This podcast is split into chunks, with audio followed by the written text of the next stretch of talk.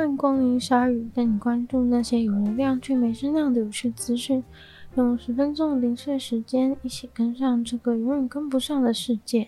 有签名的东西总是可以卖得特别贵，尤其是当签名的这个人就非常了不起，而且已经过世的时候。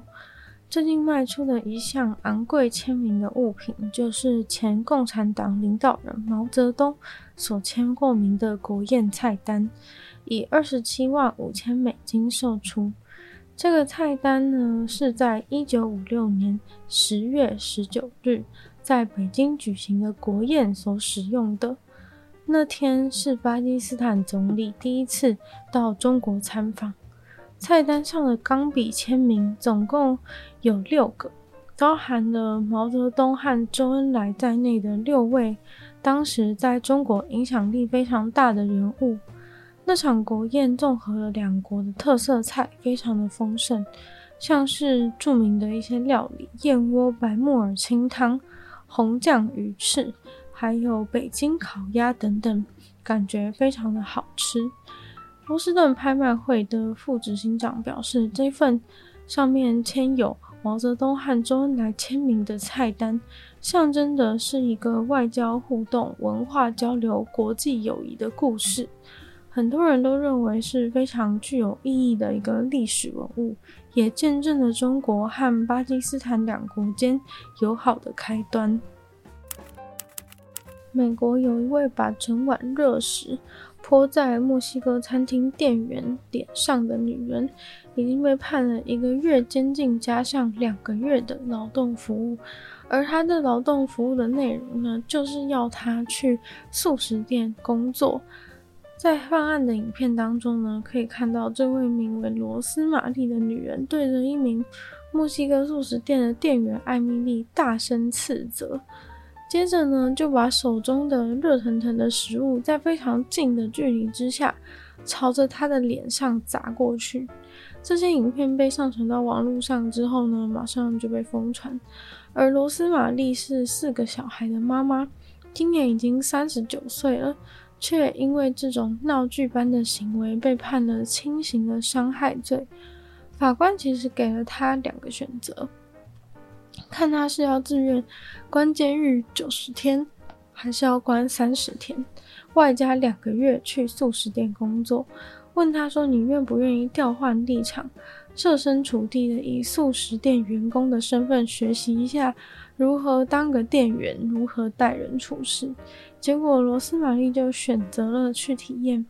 不过呢，罗斯玛丽到目前为止都还没有找到工作。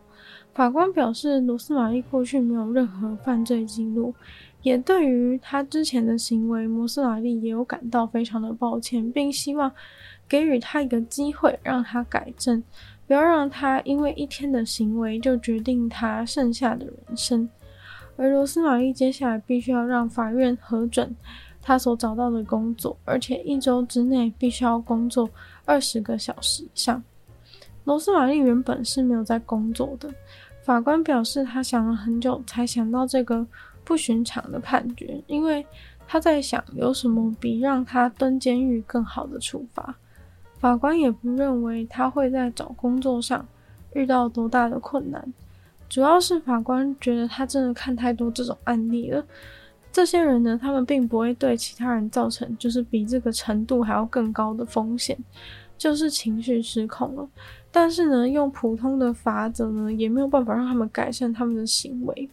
那对于这样的处置，受害者的想法是如何呢？受害者表示，因为那起事件，现在呢，必须要去找心理咨商。他辞掉了原本那一间墨西哥餐厅的工作，找到了新的工作。他的朋友还帮他开启了募资活动，目前已经募到了七千三百美金左右。他对于罗斯玛丽的判决感到非常的满意，并表示等到罗斯玛丽自己去素食店打工的时候呢，就会知道当一个素食店店员的辛酸了。除了坐牢和劳动服务以外呢，他还要被罚两百五十块美金，并缓刑两年。但是法官也承认，罗斯玛丽的道歉呢，感觉不一定是很真诚，因为他在法庭上还在那边抱怨说，那个食物他有多么的不满意，才会导致他后续的行为。法官表示，那他肯定不会满意监狱的食物的。圣诞节的时候，大家都会想起圣诞老人这个角色，非常期待圣诞老人来丰富整个圣诞节的氛围。但是，会不会圣诞老人其实他就是一个已经曾经活过但已经死了的人呢？躺在一个以圣诞老人为名的教堂底下，在意大利长得像高跟鞋的鞋跟的位置，有一个叫做巴里的城镇里，有一个圣诞老人的故事。在千年之后呢，这个送送礼物的胡须老人就一直躺在这个以他的名字来命名的教堂底下。这里的圣诞老人名字叫做圣尼可拉斯。这也是全球知名的那个圣诞老人传奇的来源。他是一个真实存在的、活生生的圣诞老人，不是那个住在北极的神秘圣诞老人。这个圣诞老人被认为是在西元两百七十年的时候出生的，并且活了六十七岁。在地中海地区，圣诞老人呢以他的慷慨闻名，尤其是在巴黎这个小镇。这大概也是为什么有水手在一零八七年偷了他死后的遗骨，把他搬到巴黎这个小镇。现在呢，收拾整个遗体埋在这个教堂下面，大概也不太精确，因为其实他们当初只有拿了四分之三的圣诞老人遗骨过来埋在这个教堂底下。而这个教堂呢，是巴黎这个小镇最大的教堂，也是一个基督教的圣地。全世界的基督教徒呢，都会来这边。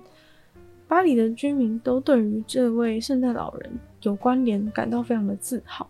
但是呢，因为它导致了现代圣诞节这种过度商业化、过度消费的现象，他们觉得困惑而且不解。而且巴黎的居民都觉得现代美国人那套华丽的圣诞节都是资本主义搞的鬼，甚至呢，那个穿着红色大肚子、大胡须的形象，根本就是一九三零年代被可口可乐公司广告所塑造出来的。而这一切都只是为了让家庭和小孩可以买更多的可乐、喝更多的可乐的手段而已。为了跟邪恶的商人切割，巴黎当地的人呢都不会称他们这位圣诞老人“圣诞老人”，而是称他原本的名字“圣尼可拉斯”，还帮他立了雕像，做成各种周边商品。